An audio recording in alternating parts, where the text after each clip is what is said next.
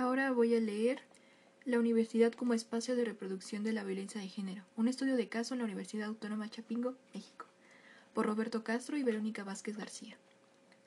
Introducción.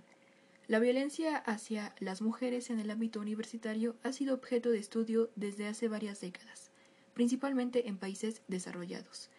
El problema ha sido abordado sobre todo desde enfoques epidemiológicos y de salud pública, cuya prioridad suele ser la determinación de la prevalencia del fenómeno y la identificación de las principales variables o factores de riesgo que se le asocian. La inmensa mayoría de la investigación realizada en este campo es de corte cuantitativo y transversal, en México, el tema ha comenzado a ser investigado apenas recientemente con un enfoque similar y los trabajos aún son muy escasos. De entre el cúmulo de investigación internacional sobre la materia es posible discriminar algunos hallazgos que han comenzado a consolidarse en términos de las variables asociadas a la reproducción de la violencia.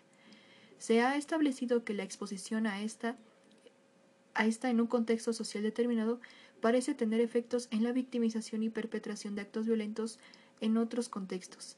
Esto es particularmente visible en el caso de la violencia que se sufre en casa durante la infancia y que parece replicarse en la vida adulta. La investigación muestra que esos patrones de replicación son consecuencia de complejos aprendizajes incorporados desde etapas tempranas de la vida. Se ha documentado la existencia de un doble estándar normativo que exige a los adolescentes su tolerancia frente a la violencia masculina a la vez que, se les demanda su pronta adaptación al esquema patriarcal que perpetúa privilegios masculinos. También se ha señalado el papel que tiene la ideología patriarcal en el establecimiento de relaciones de pareja donde existe violencia, así como otros factores ideológicos asociados a prejuicios de género. El presente trabajo analiza las trayectorias sociales de un conjunto de estudiantes del sexo femenino de la Universidad Autónoma Chapingo. El objetivo es mostrar que la violencia que sufren las estudiantes de la universidad es expresión de un proyecto social de domesticación que inicia tempranamente en sus vidas, mucho antes de que lleguen a esa institución, y que se incrementa dentro de ella, cuando las estudiantes van aprendiendo gradualmente a someterse a las reglas de la dominación masculina. El artículo está dividido en cuatro partes. La primera explicita los conceptos que guían el análisis y que permiten construir el objeto de estudio desde una perspectiva sociológica. La segunda parte contiene una descripción de la metodología de investigación adoptada. La tercera presenta los hallazgos centrales donde, además de construir la trayectoria de domesticación seguida por las estudiantes antes de ingresar a la universidad, se muestra la condición particularmente vulnerable de las estudiantes en un contexto altamente masculinizado. Finalmente, en la cuarta sección se discuten las conclusiones que se derivan del análisis y se mencionan algunas de las principales líneas de investigación que es preciso seguir desarrollando en esta materia. Propuesta conceptual. Partimos de la noción de que la génesis de la dominación masculina puede rastrearse en el conjunto de prácticas sociales que simultáneamente legitiman y reproducen la subordinación de las mujeres frente a los hombres. Tales prácticas descansan en una arbitraria división genérica del trabajo que se traduce en relaciones de dominación específicas con derechos, atropellos, privilegios e injusticias que se perpetúan gracias, ante todo, al efecto de la violencia simbólica. Esta se hace manifiesta cuando los dominados aplican las relaciones de dominación unas categorías construidas desde el punto de vista de los dominadores, haciéndolas aparecer de ese modo naturales. Así, la violencia simbólica constituye la forma más extrema y a la vez más sutil de dominación, por cuanto se ejerce sin necesidad de coerción física abierta, sino con la plena colaboración y aquiescencia de los dominados, que es vivida como natural y, por lo mismo, suele ser inconsciente. Una colaboración natural de este tipo requiere subjetividades estructuradas acordemente. A lo largo de los diversos procesos de socialización, comenzando por el primario en el seno de la familia, los individuos incorporan, es decir, somatizan, inscriben en sus cuerpos, interiorizan las estructuras sociales que los constituyen, y de las que a su vez forman parte. Tal es el significado de la noción de hábitos. Por ello, el principio de la atracción radica no en la mera determinación de los individuos por fuerzas externas, ni tampoco en la mera actividad interpretativa de los actores, sino en la conciencia entre esos dos estados de lo social, entre la historia, estructuras sociales objetivas, y el hábitus, estructuras incorporadas, que, por lo mismo, es vivida de manera espontánea, natural. El hábito central de la violencia de género es que se trata de violencia que se ejerce hacia las mujeres por ser mujeres. Se trata de formas específicas de violencia emocional, física, sexual, económica, basada en las estructuras de desigualdad de género que se legitiman por el conjunto de normas y creencias que se construyen a las mujeres como subordinadas a los hombres. Cuando tales apreciaciones se han incorporado en forma de hábitos, se generan las condiciones para recrear aquella violencia bajo la forma de violencia simbólica, es decir, para lograr la colaboración inconsciente de las mujeres en el sostenimiento del proyecto social de dominación que las sojuzga. Por ello, en términos sociológicos, la violencia de género ha sido teorizada como una expresión del orden patriarcal y como un producto del desequilibrio de poder entre hombres y mujeres, que se expresa de manera primordial en el seno de la familia. En este trabajo haremos referencia a la violencia hacia las mujeres en tanto violencia de género, ya que sostenemos todos los testimonios de violencia física, sexual y simbólica que presentamos pueden ser comprendidos como formas de abuso que se ejercen contra las mujeres con el fin último de perpetuar la dominación sobre ellas. Finalmente, el empoderamiento se define como un proceso por medio del cual las personas sin poder obtienen una mayor medida de control sobre recursos y procesos de decisión. Se distinguen tres áreas de empoderamiento: la personal, autopercepción individual, confianza y capacidades, la de relaciones cercanas, negociar e influir en la calidad de una relación con la pareja y parientes cercanos, y la colectiva, donde las personas trascienden como grupo a nivel institucional y político. El empoderamiento como proceso individual y colectivo reta a las estructuras de subordinación de las mujeres, la familia, el sistema de clase, para transformar las relaciones de género y buscar una situación en la que mujeres y hombres tengan el mismo poder en la sociedad. En ese contexto, los mecanismos de contraempoderamiento son dispositivos que funcionan de manera sistemática para minar los esfuerzos de autonomía, independencia y control de la vida de las mujeres. Por ejemplo, la devaluación constante de una mujer hace que frustre sus aspiraciones, perpetuando así la desigualdad de poder en la que vive, contribuyendo a que sufra violencia. Son mecanismos que apuntalan el largo y sostenido proceso de socialización hacia la subordinación que viven muchas mujeres desde las etapas más tempranas de su vida. Al formar parte de un proceso de sometimiento y control, estos mecanismos son también una forma de violencia. Enfoque metodológico. La perspectiva cualitativa. Como ya se dijo arriba, el grueso de la literatura sobre violencia hacia las mujeres en el ámbito universitario es de carácter epidemiológico, cuantitativa y transversal. Hace falta realizar estudios que, además de cuantificar la magnitud del fenómeno y de establecer relaciones estadísticas entre las variables que se le asocian, permitan interpretar cualitativamente las experiencias de las mujeres afectadas por este problema. En efecto, la estadística es una poderosa herramienta para el análisis sociológico, en tanto nos permite apreciar un nivel de realidad de los fenómenos, como la frecuencia y la severidad de la violencia que se ejerce contra las mujeres, que existe solo en el, plan, en el plano de los agregados sociales, esto es, que no es visible el examinar casos individuales del problema bajo estudio. El grueso de la literatura cuantitativa sobre la materia descansa sobre un principio estadístico fundamental. Para contar es necesario ignorar la mayoría de las diferencias entre las mujeres, excepto aquellas relacionadas con las variables que se presume están asociadas con la violencia.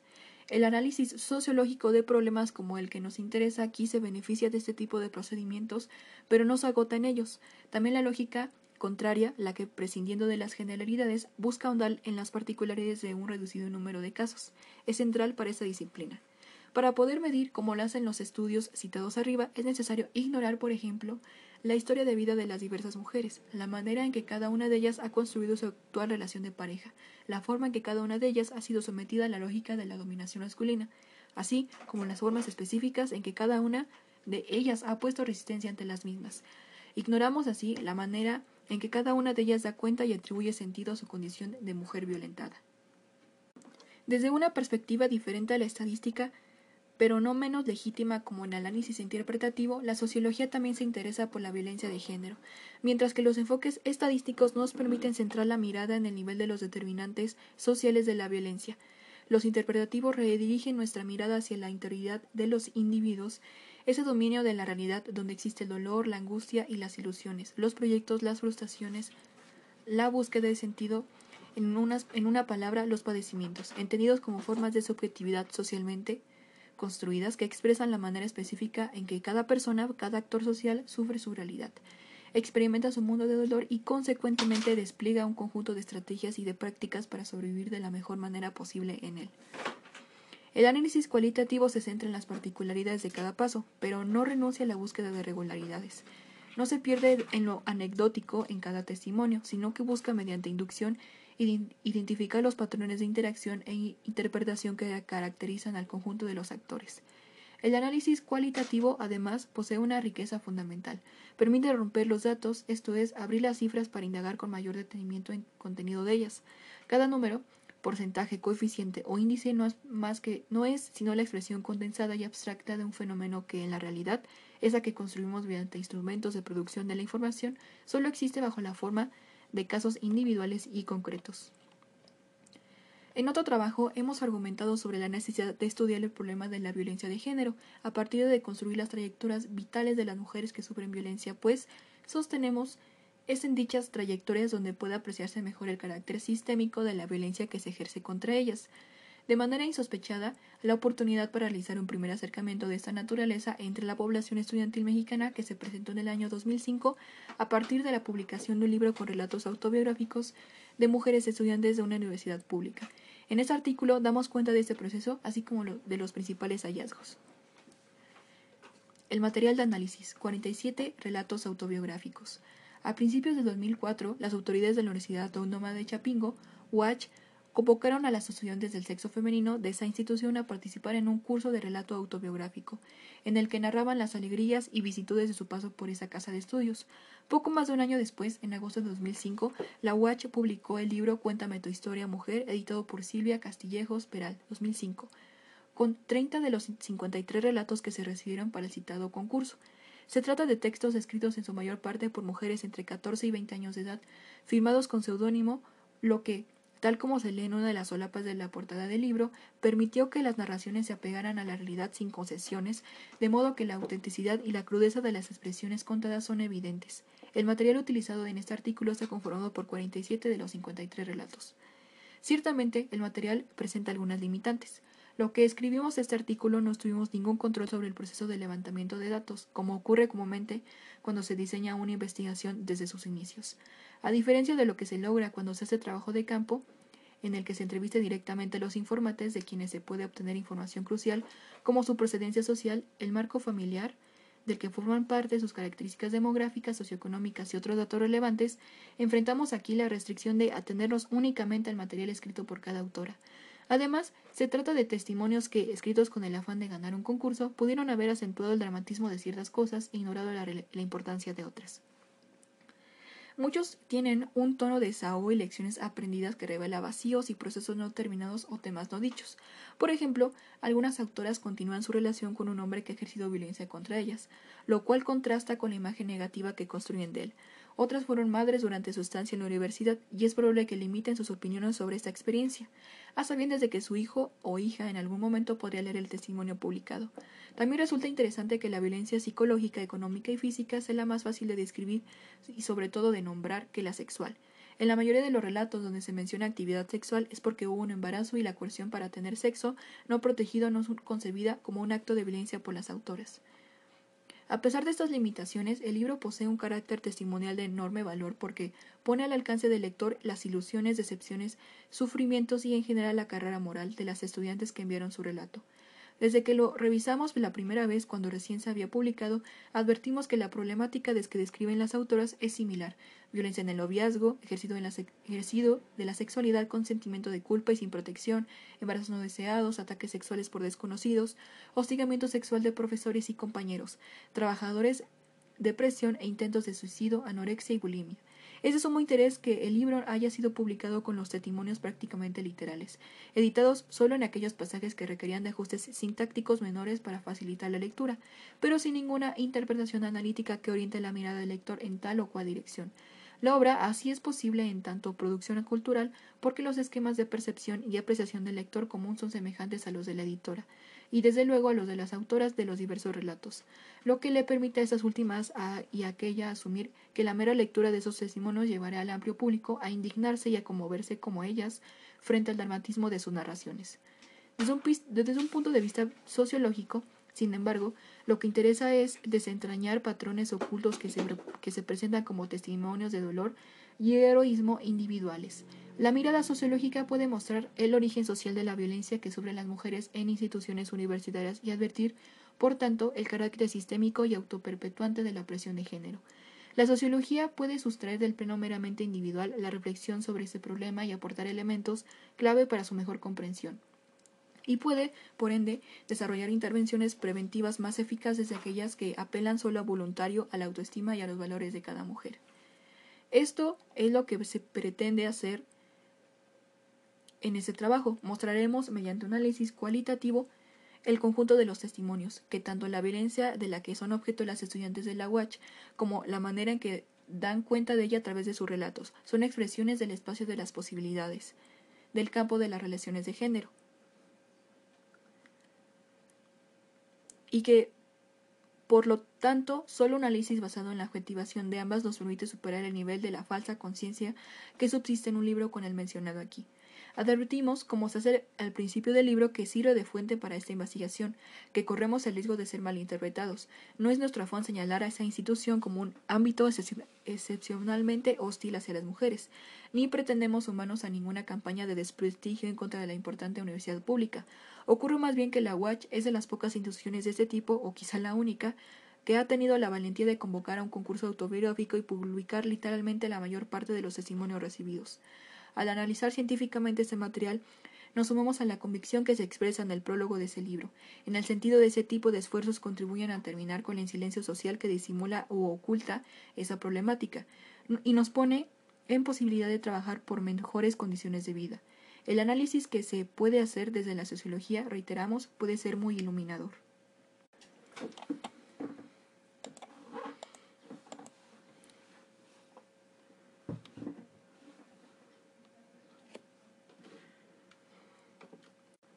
La Watch mantuvo sus puertas cerradas a las mujeres hasta finales de los años 60 del siglo pasado, a pesar de que los 50 comenzaron a graduarse agrónomas de otras instituciones. A principios de la década de los 80, la matrícula femenina de esa institución aumentó significativamente, lo que llevó a la asignación de un edificio de los dormitorios exclusivamente para mujeres. Actualmente, estas constituyen aproximadamente un tercio de la población estudiantil. En 2005, 34 de los y las estudiantes de nuevo ingreso eran mujeres y 65% eran hombres. Se trata de un dato central que remite a la enorme desventaja que enfrentan las chicas en esta institución. Su condición minoritaria no solo se refiere a su inferioridad numérica, sino sobre todo al hecho de que ingresan a una institución históricamente masculinizada, en donde las carreras que se ofrecen han sido tradicionalmente consideradas propias de los varones. En pocas palabras, las mujeres, además de ser alejadas de su medio, de carecer de redes cercanas y de ser minoría numérica, permanentemente tienen que demostrar sus aptitudes para estudiar y reafirmar su derecho a estar en la UACH. La inmensa mayoría, 92%, del estudiantado de la UACH proviene de entidades federativas ubicadas en el centro y sur del país, Estado de México, Oaxaca, Chiapas, Puebla, Hidalgo y el Distrito Federal. Esta población estudiantil se caracteriza por las estrechez de recursos económicos, por historias de pobreza y carencia estructural. Desde esa posición, la LEWACH es percibida como la oportunidad de hacerse de una carrera universitaria con todo y el prestigio que ello supone, que será a su vez la llave de entrada a un mundo mejor, un mecanismo de ascenso social y de liberación del peso fardo de las limitaciones materiales y económicas. Esto se refleja claramente en las aspiraciones de muchas de las estudiantes que ingresan. Cuando tenía 10 años conocí la Universidad Autónoma de Chapingo. Mi hermano estudiaba aquí. Bien dicen por allí que de la vista nace el amor. No solo fue eso, yo quería salir de mi pueblo, quería conocer más. Saber que había cosas más allá de la televisión y el canal de las estrellas que era lo único que se veía en mi casa. Así que desde entonces yo había decidido estudiar en Chapingo. Era una meta en ese entonces a largo plazo. Las aspiraciones. La UACH constituye el espacio de realización de la vocación y las aspiraciones de un sector social específico. El estudio sociológico de las aspiraciones ha demostrado que éstas guardan siempre una estrecha relación con sus condiciones de realización. Estas últimas tienden a ajustar a aquellas, de manera que los individuos suelen hacer virtud de la necesidad. Las aspiraciones suelen corresponder al, al techo de las posibilidades materiales, la vocación, ese llamado interior que experimentan los individuos para aspirar a convertirse en tal o cual cosa, es fundamentalmente una expresión del hábitos, que a, su vez, es la historia, y las estructuras sociales interiorizadas, incorporadas, hechas parte del cuerpo y de la subjetividad. Por eso las clases altas de este país no aspiran ni, tienen vocación para inscribirse en la UACH, ya que su espacio de realización de posibilidades corresponde a otro nivel, con mejores alternativas, esto es, porque pueden interiorizar y cristalizar bajo la forma de hábitus un conjunto de condiciones materiales cualitativamente diferentes a la de las clases subalternas. En cambio, para los sectores de la población más desprotegidos, relativamente pobres, el acceso a la UACH es una aspiración, una meta.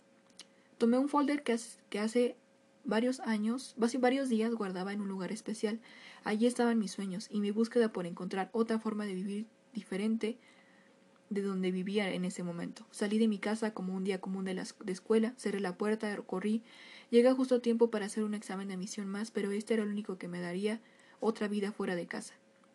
El ajuste de que las condiciones materiales de vida imponen sobre las aspiraciones puede vivirse sin conciencia alguna, sin la menor percepción de que se está bajo condicionamientos objetivos.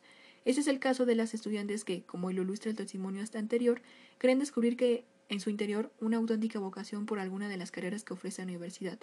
Lo anterior significa que muchas de las estudiantes que aspiran a ingresar a esa universidad pública con frecuencia enfrentan una serie de desventajas de clase que les impide imaginar otras alternativas más pretenciosas. En el caso de las chicas que ingresan a la UACH, estas desventajas de clase se verán asociadas a las ventajas de género, como la condición minoritaria a las que hacíamos referencias más arriba, y el hecho de ingresar en un mundo masculinizado. Por otra parte, el ajuste de, las aspiraciones puede experimentarse más crudamente. En algunos casos puede tratarse de un ajuste a la baja, como en el caso de aquellas jóvenes que aspiraban a una carrera más prestigiada, medicina, por ejemplo, o más costosa, y que debieron adaptarse a la realidad económica de su familia. En el último semestre del CETIS, mi mamá me, consiguió la ficha para Chapingo. Yo quería ir al Politécnico porque mi meta era seguir estudiando mi especialidad mecánica industrial, pero la ficha costaba 500. Y sabía que mi familia tenía, tendría que hacer un grandísimo esfuerzo para que yo cumpliera este sueño. Pero la realidad era que no iban a poder pagarme la universidad, ni siquiera una carrera en la UAP. Mejor presenté el examen para Chapingo y si no pasaba, me tenía que meter, me tenía que quedar a trabajar. En otros casos, en cambio, el ajuste puede hacerse a la alza, particularmente cuando los propios padres de las jovencitas las combinan a aspirar a, lo a algo mejor de, que de lo que ellos lograron o, más aún, a realizar ellas mismas lo que ellos no pudieron. Como estudiar en Chapingo, por ejemplo, hay varios testimonios que hablan de la frustración que les produce a mujeres y varones tener que estar ahí básicamente porque así lo dispusieron padres. Pero mi novio era un hombre que tenía mucho rencor y temor a su padre, pues lo llevó a Chapingo a los 14 años sin querer irse de su casa, pues el papá quiso ser agrónomo y no pudo. Lo supe mucho después, cuando él pateaba con furia los animales de ranchito o buscaba venganza con sus amigos si le respondían mal. Se trata de aspiraciones que, a su vez, con frecuencia son vividas como mandatos, a veces impuestos de manera autoritaria, como el caso de los padres que fuerzan a sus hijas a estudiar en la UACH, y a veces incorporados plenamente en la subjetividad de las estudiantes de tal manera que pueden ser reconocidos como expresiones de una auténtica vocación y vividos con profunda emoción. Brindo por las mujeres en general, pero sobre todo por las dos mujeres que sacaron, sacaron adelante a nuestra familia, que somos tú y yo, saliendo graduadas de esta universidad para ser mujeres triunfadoras y demostrar lo lejos que puede llegar una chapinguera. Somos la base de nuestra familia, luchemos por ella. El hábito de origen, iniciación a la domesticación.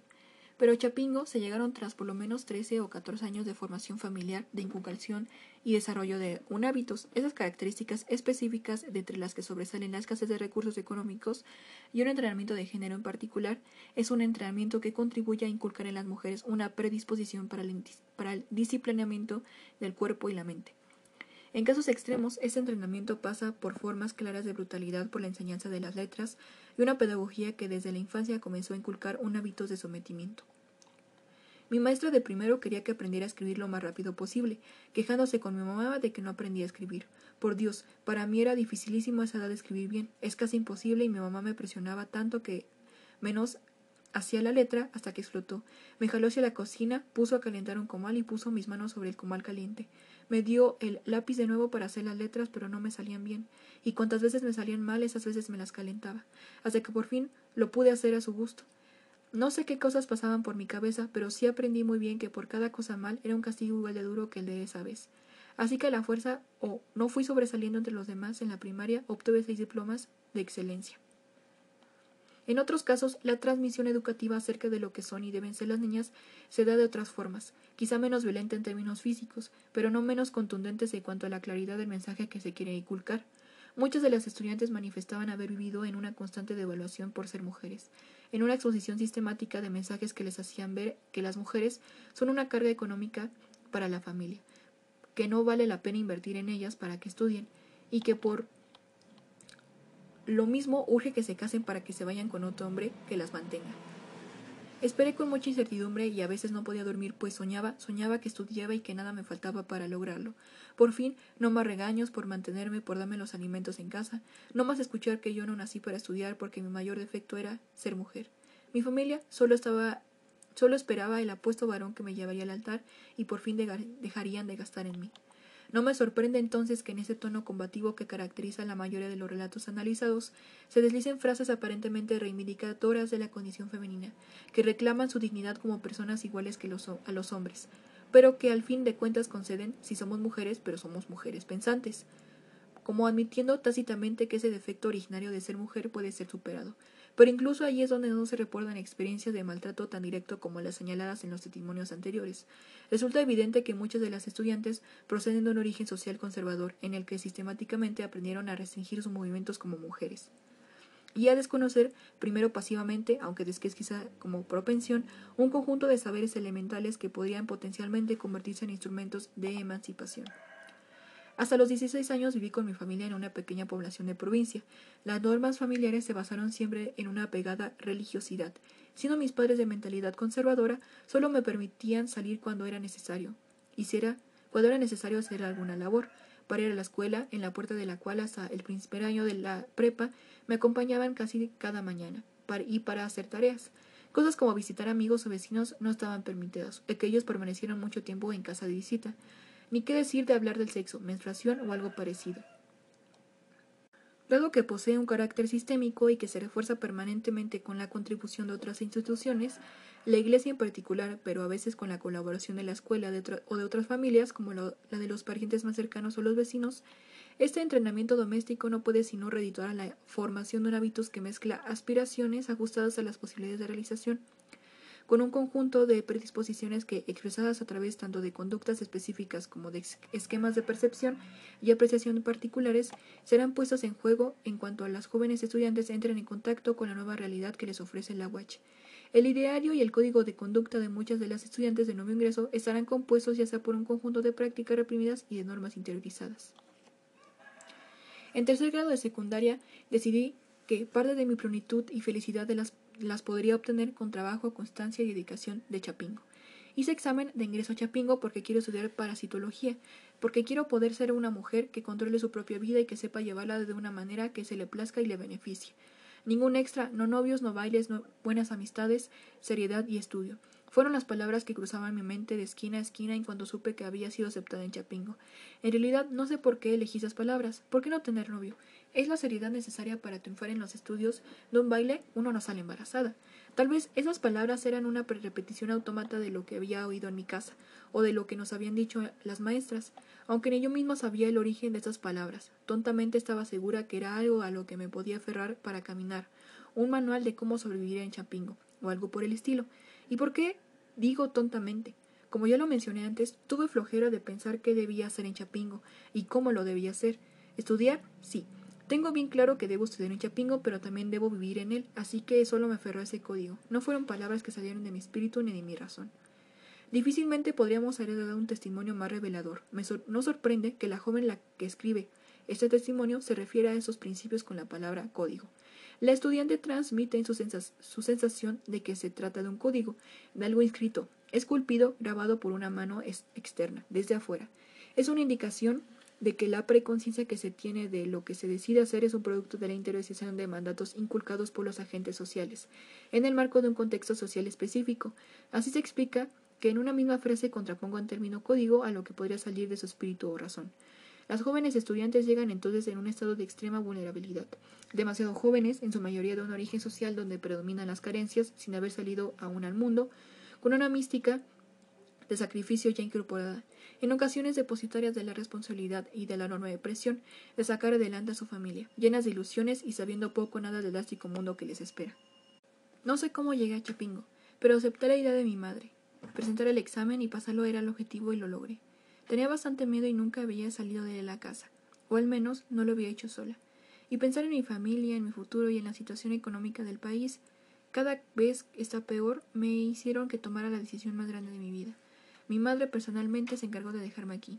Sentí orgullosa de que su hija estuviese en una de las mejores instituciones del país, pues a decir verdad, ella, mi madre, tuvo alguna vez la ilusión de estar dentro de esta comunidad. El encuentro entre la institución y las estudiantes de nuevo ingreso. La WACH, como ocurre con muchos otros fenómenos sociales, funciona sobre la base de una doble verdad. En efecto, el internado y las becas que se ofrecen a sus estudiantes constituyen auténticos mecanismos facilitadores para para el estudio, primera verdad, pero al mismo tiempo son dispositivos que contribuyen al acercamiento de los vínculos sociales de origen de la población estudiantil, segunda verdad, lo que se traduce en un incremento de la vulnerabilidad, sobre todo de las estudiantes.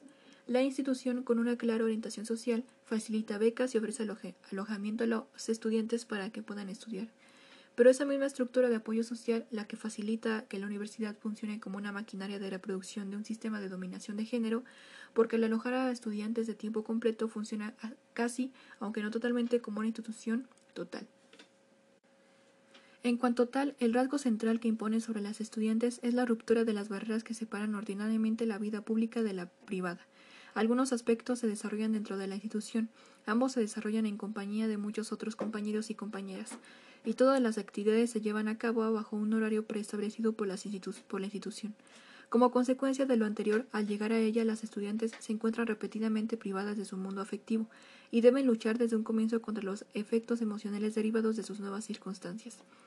Para ello solo puede, pueden poner en funcionamiento su estructura de personalidad en ciernes y sobre todo sus hábitos que viene predomesticado, que ya se ha integrado por un conjunto de predisposiciones que allí que expresan cierta familiaridad con la desigualdad de género y deben desde allí, para bien y para mal, enfrentar lo que la institución les brinda.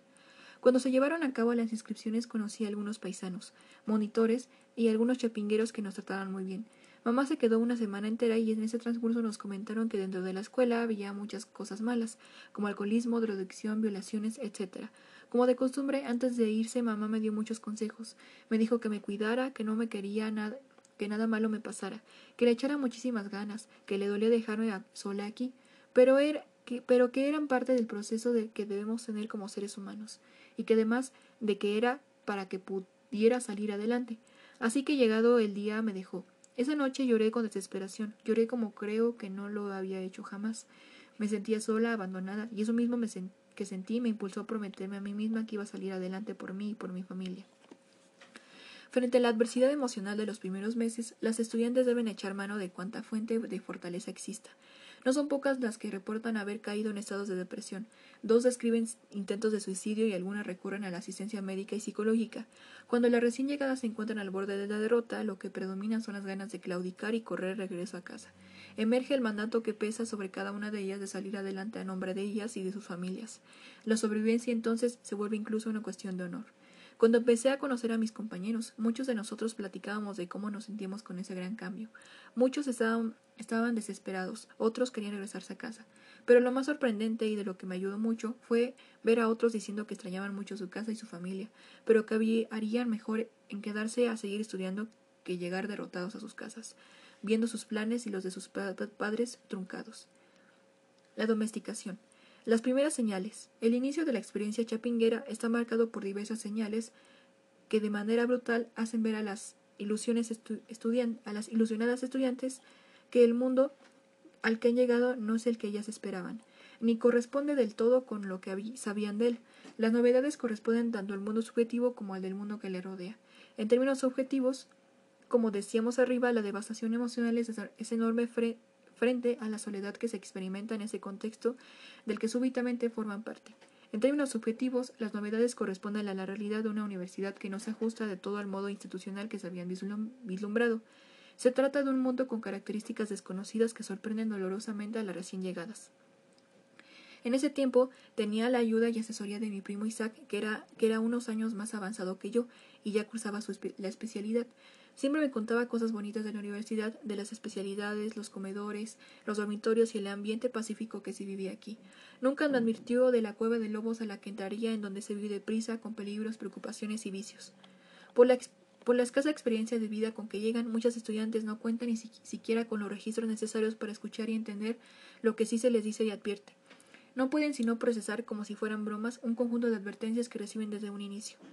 Pasadas algunas semanas, el gran día de la inscripción llegó, y me llamó mucho la atención que, algunos de los monitores no paraban de hacer comentarios acerca del acecho de los chavos, hacia nosotras las chavas de nuevo ingreso. Pero pensé, pero que pensé que solo lo hacían en tono de broma. ¿Cuál fue mi sorpresa? Que al pasar el tiempo me di cuenta de que todos esos comentarios eran una realidad.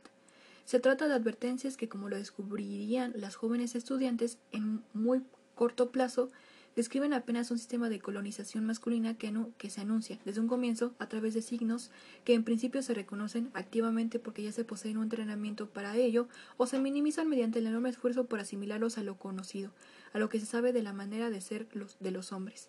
Presenté mi examen y al terminar me di cuenta por un internado, me sentí un poco incómoda, ya que no dejaban de chiflar, pero yo seguí contemplando todo lo que era la universidad en la que estaba ansiosa de entrar, y así fue como al regresar a mi casa me fui con una gran ilusión. A lo largo de sus relatos, las estudiantes revelan que el mundo al que ingresaban no era la institución de ensueño que habían imaginado, sino que en realidad en esa institución educativa coexistían las bibliotecas, los buenos profesores y los compañeros solidarios, el comedor y los jardines con un ambiente enormemente hostil hacia ellos, que las obligaba a desarrollar habilidades para cuidarse mucho. Mi hermano me dio recomendaciones antes de venir a estudiar aquí, pues él ya había egresado. Sus consejos eran no le creas a ningún muchacho, todos son bien choreros, y, si llegas a defraudarnos, te vamos a apoyar, pero no va a ser igual no va a ser igual otra vez. Los más experimentados, como se aprecia en el testimonio anterior, conocen a fondo la lógica del sistema de relaciones de género que allí predominan. En otras palabras, aquellos que ya han egresado a la institución, como el hermano mayor que se cita en ese testimonio, ya se cuentan con la experiencia de haber pasado por las aulas durante varios años. Saben cuál es la agenda fundamental de los hombres y en términos de relaciones de género. El sometimiento sexual de las mujeres. Y saben también, como lo saben las mujeres, cuál es la obligación de estas últimas, resistir al acoso de los hombres. En ello radica su honorabilidad, de allí que pueda hablarse de que aquellas que no logren resistir semejante acoso serán estarán defraudando a la familia. Esta es una enseñanza que las estudiantes de nuevo ingreso asimilarán rápidamente, si no es que ya llegan a la universidad con ella. Este asedio que adquiriría diversas variantes y adoptará diversos grados de violencia hace que, en retrospectiva, las estudiantes de Chapingo se refieran a él con términos como el monstruo o el infierno o la cueva de lobos, en la que habrían de vivir por varios años, términos Términos todos que hacen alusión a algo que atemoriza por su capacidad de atrapar sin escapatoria posible, por su capacidad devoradora, indefectible. Cuando empezamos a estudiar, ya sea en la preparatoria o propedéutico, nadie nos advierte del monstruo al que nos enfrentamos. Lamentablemente, muchas tenemos que vivirlo para poder aprender. La violencia, el cuerpo femenino como campo de lucha. El análisis realizado hasta aquí nos permite entonces contextualizar el espacio y el ambiente en que se consume, consuma la violencia de de género que reportan las jóvenes estudiantes de Champingo.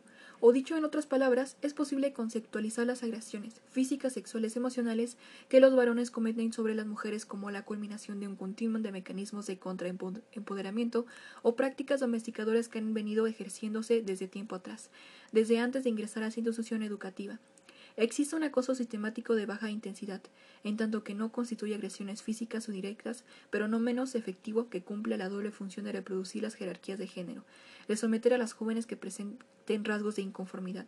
El acoso resulta altamente efectivo, en términos de domesticación y sometimiento de las mujeres, porque si incluso aquellas que mantienen su resistencia a acostumbrarse a él y si lo siguen viviendo como algo que las ofende, deciden cambiar su forma de vestir o adoptar un estilo menos provocativo y más conservador.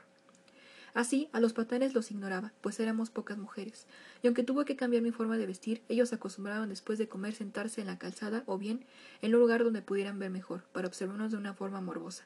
Mis compañeras y yo lo sabíamos. Algunas amigas se movían más o les coqueteaban de formas sarcásticas, otras como yo me escondía en mí misma. El acoso enseña a las mujeres a ajustar su exis corporal, a no mirar en ciertas direcciones y restringir sus contactos con otras personas, a incorporar en su hábitos un conjunto de predisposiciones defensivas.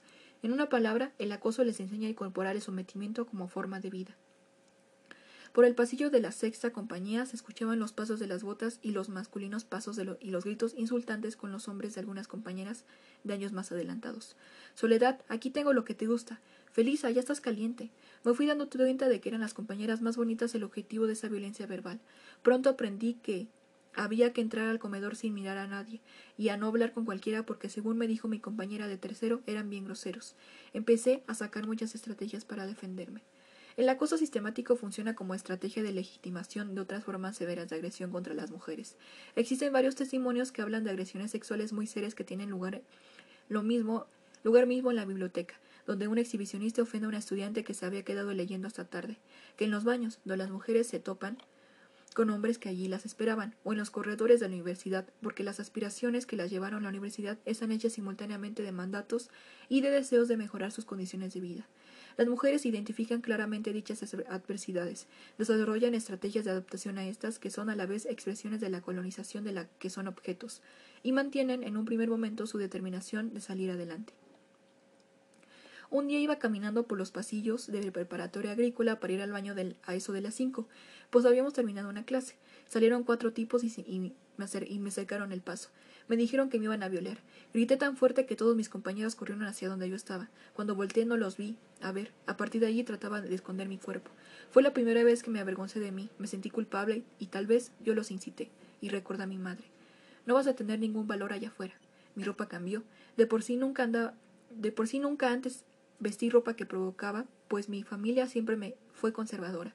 Usaba faldas, más no minifaldas. No usaba sandalias, pues de donde soy hace frío. Mi ropa era decente, según las señoras.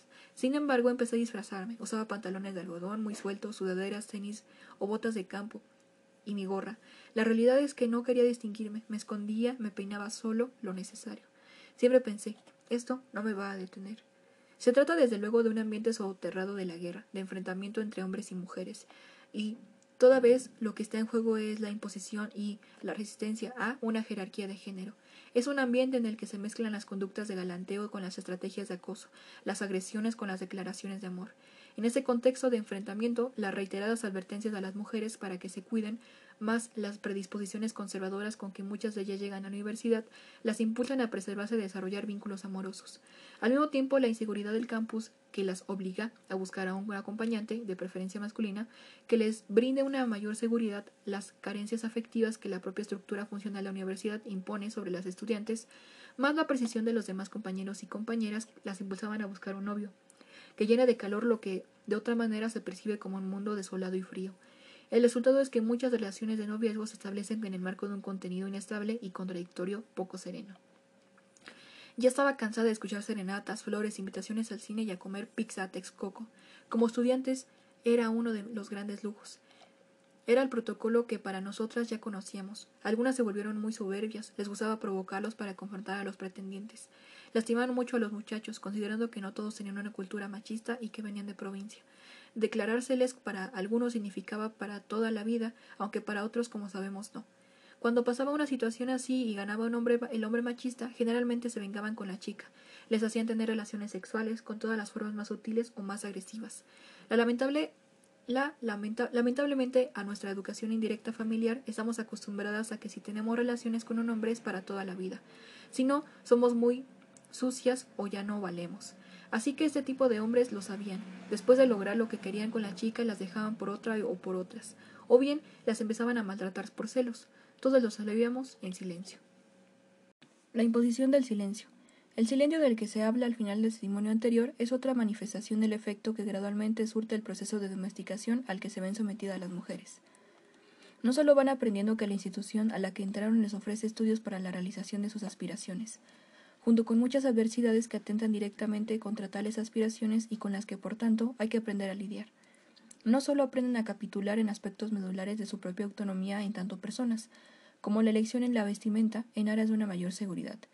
No solo constatan que el campus es escenario de una soterrada batalla por la imposición de una determinada jerarquía de género, sino también aprenden en el terreno de la práctica, pues se trata de un conocimiento no necesariamente consciente, ni verbalizado, ni asumido como tal, hay que guardar silencio frente a esta dominación a la que las posibilidades de expresión al respecto son más bien limitadas.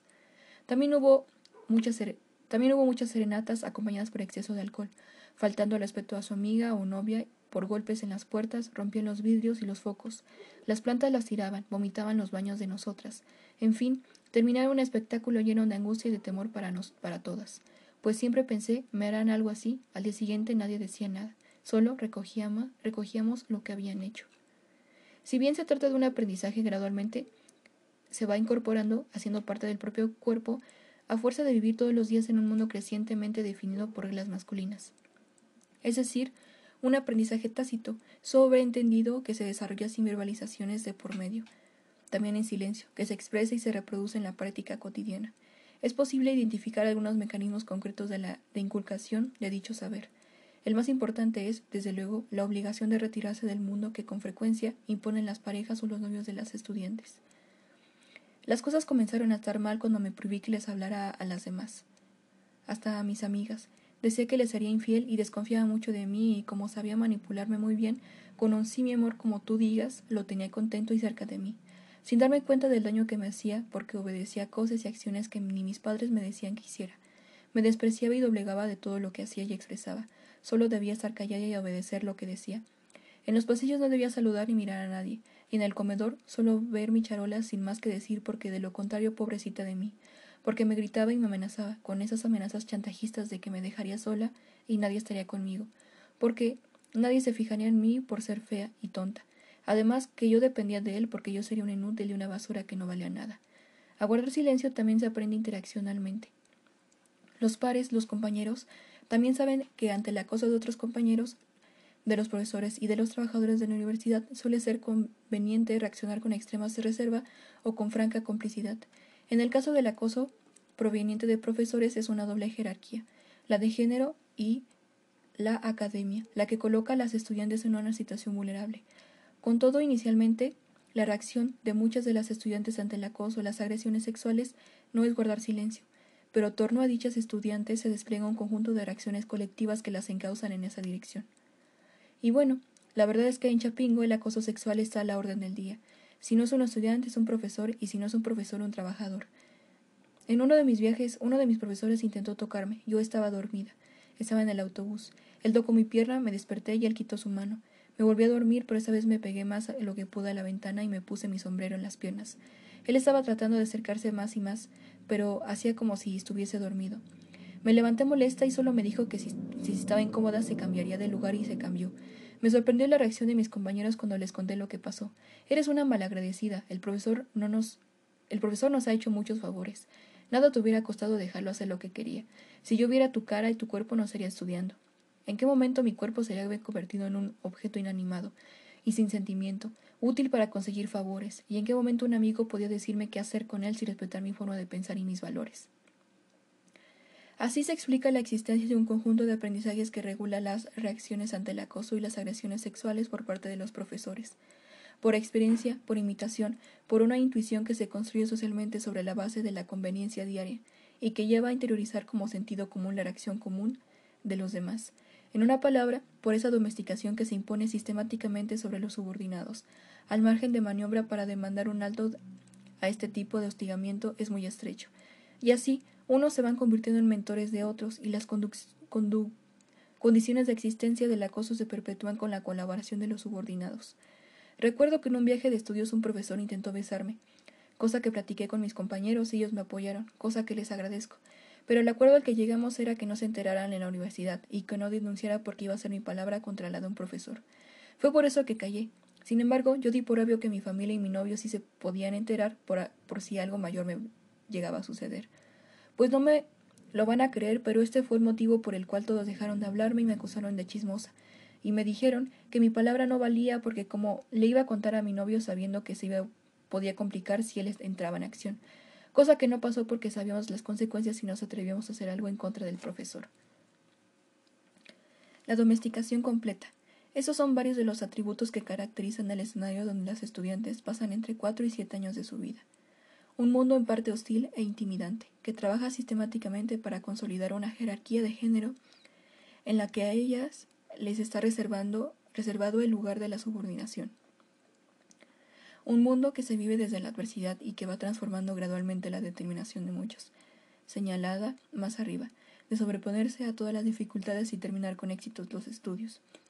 En una incertidumbre que crece conforme pasa el tiempo y en, un, y en la medida en que se agudiza la evidencia de la agresión y el dolor.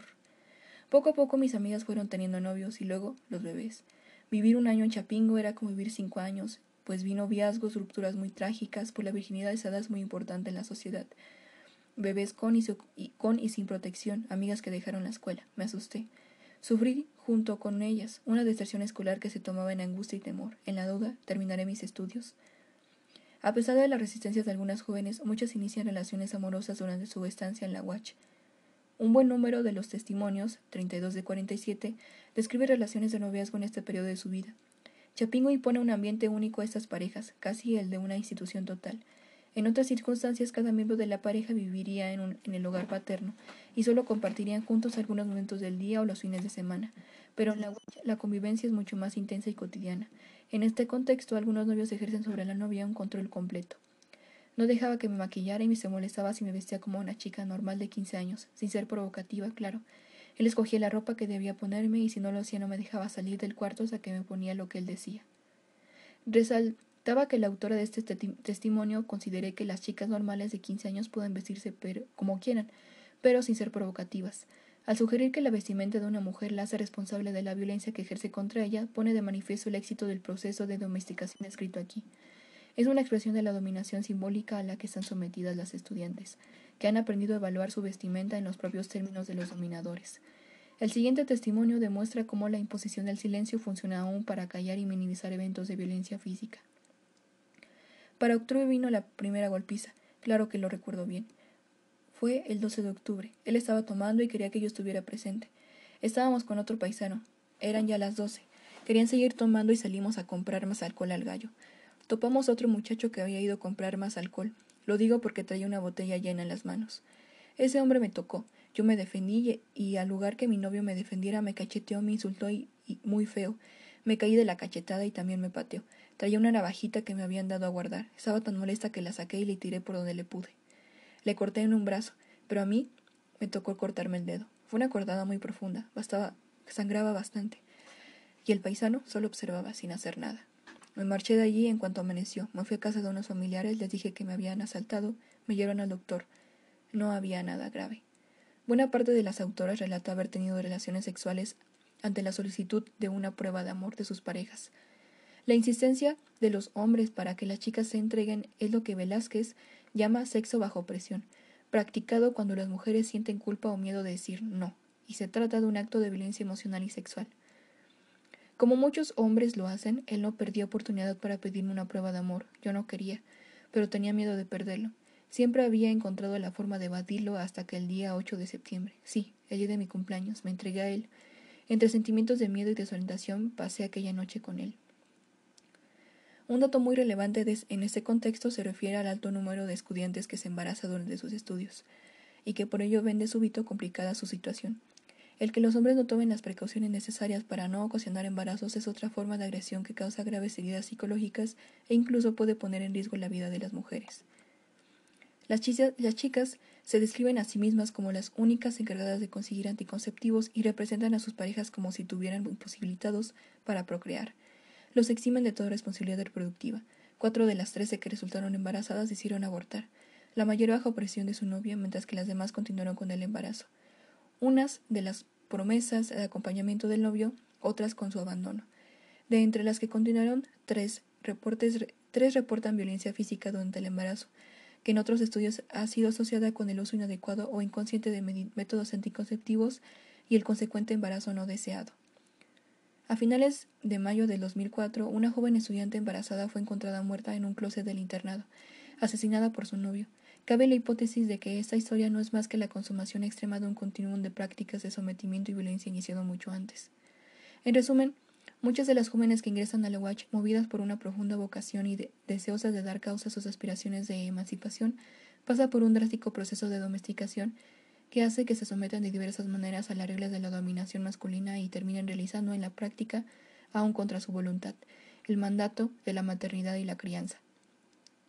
Dado que no se trata de un caso aislado, sino de muchos con regularidades comunes, no se puede menos que advertir la existencia de una eficiente maquinaria social que pone en su lugar a las mujeres que mina, redimensiona a la baja o destruye sus planes de superación, y las obliga a cumplir una serie de mandatos sociales impuestos sobre ellas.